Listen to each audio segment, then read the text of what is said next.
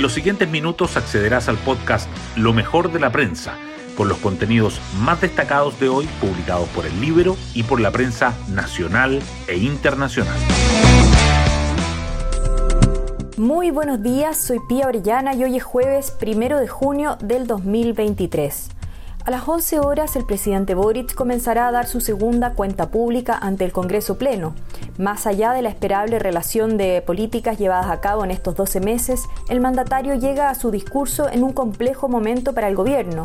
El fallido plan gas a precio justo, la ministra del Trabajo y el ministro de Educación protagonizando polémicas y con la reforma de pensiones en vilo. En cuanto al mensaje que quiere entregar Boric, se verá si da un giro a la centroizquierda o prefiere optar por su núcleo duro Frente Amplio Partido Comunista. Hoy destacamos de la prensa. Presidente Boric enfrenta segunda cuenta pública marcada por desafíos en seguridad y economía. El discurso de hoy será el primero tras el fin de las restricciones sanitarias por la pandemia. Tendrá foro completo, sin distanciamiento y sin uso obligatorio de mascarillas. El mandatario buscará marcar un punto de inflexión tras los resultados electorales del 7 de mayo. Jefas de senadores de C y PPD piden más gestión y reactivación económica. En tanto, el gobierno cumplió poco más de la mitad de los compromisos legislativos de la anterior rendición. Número de funcionarios del gobierno central registra su primera alza en más de un año. En medio de la polémica por el incremento de la cantidad de funcionarios públicos, el informe de recursos humanos de la Dirección de Presupuestos correspondiente al primer trimestre muestra que las contrataciones subieron 1% en comparación con igual periodo de 2022. El gobierno central sumó 4.309 puestos de trabajo para totalizar 445.823.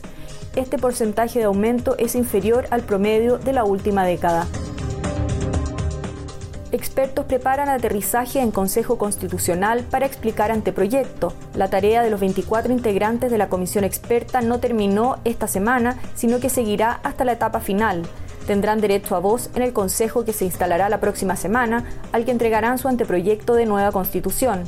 Además, podrán hacer observaciones a la propuesta final que redacte ese órgano e incluso llegar a una comisión mixta en caso de que no haya consenso. Rosario Navarro asume como primera presidenta de la SOFOFA en la historia. La vicepresidente de Sonda, primera mujer que preside el gremio industrial en 140 años, advirtió tiempos complejos para la actividad empresarial y línea equivocada en las reformas del gobierno. También hizo un llamado a las empresas para que cuiden la confianza. Cobros de policías por protección del crimen organizado encienden alerta, piden reforzar control institucional. Tres carabineros quedaron en prisión preventiva tras descubrirse que extorsionaban a comerciantes para resguardarlos de banda criminal Los Pulpos. Expertos advierten nuevo fenómeno y aseguran que es clave mejorar canales de denuncia. Rentas del fisco alcanzan 68% de la meta anual en cuatro meses impulsadas por el litio, aunque los ingresos fiscales han bajado en 2023 debido al ajuste económico, hay un ítem que ha subido. Las rentas de la propiedad suman 2.559 millones de dólares hasta abril, gracias a los contratos de explotación de litio con SQM y Albemarle. Tensa jornada en la Cámara por ofensiva opositora contra el ministro de Educación. La gestión de Marco Antonio Ávila es cuestionada por la oposición y la bancada de RN confirmó que impulsará una acusación constitucional. Apuntan a suspensiones de clases por narcofunerales y agenda de educación sexual, entre otras decisiones. Sevilla gana la Europa League por séptima vez.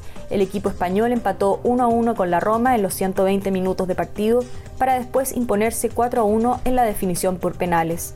El portugués José Mourinho, entrenador del club italiano, criticó al árbitro tras perder su invicto en finales europeas. Orquesta de Cámara del Teatro Municipal de Santiago cumple 30 años. El conjunto estrella de la Corporación de Amigos del Municipal ha sido un semillero de talentos, becando a jóvenes instrumentistas de cuerdas desde 1993.